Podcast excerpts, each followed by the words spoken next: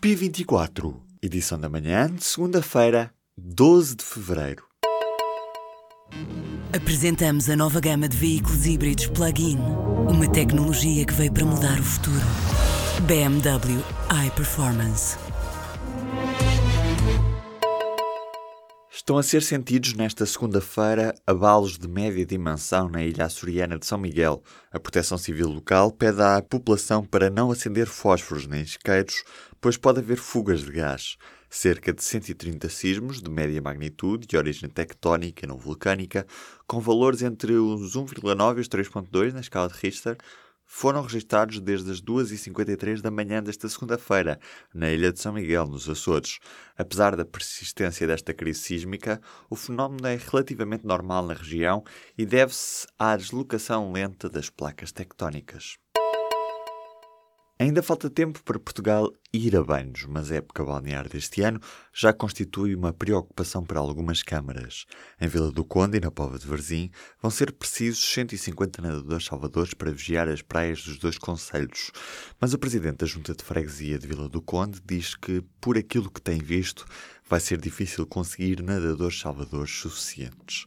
Com o objetivo de garantir profissionais, as duas autarquias vão oferecer incentivos aos nadadores salvadores que vigiem as praias, um direito ao reembolso completo do custo de formação e a possibilidade de garantir alojamento aos nadadores que vierem de outros pontos do país. A indústria do calçado diversificou os ramos de negócio e meteu as malas no pacote. Os fabricantes de calçado descobriram que as peles não devem ter os sapatos como destino único.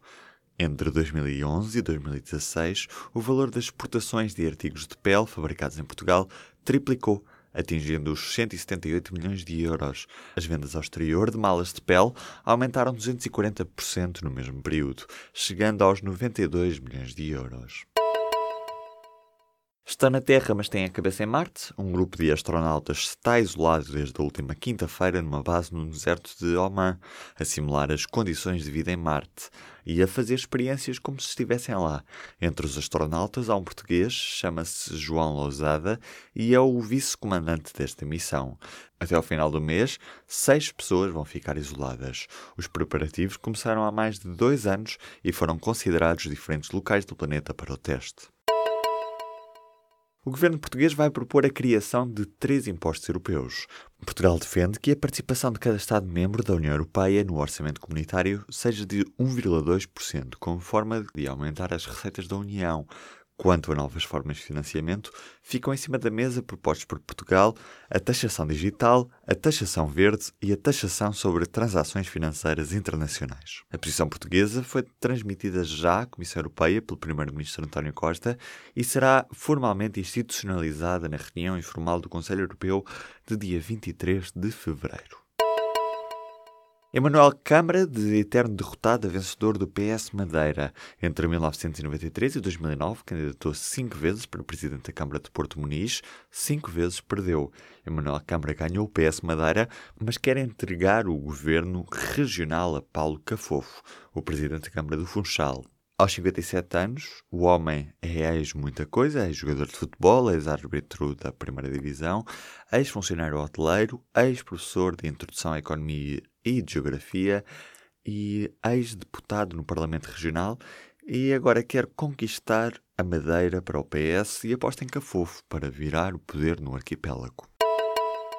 Presidente da Câmara Municipal de Lisboa está a estudar a hipótese de processar o Estado por ter incentivado soluções como a taxa de proteção civil, entretanto declarada institucional. Fernando Medina admitiu avançar judicialmente contra o Estado no espaço de opinião que detém na TVI.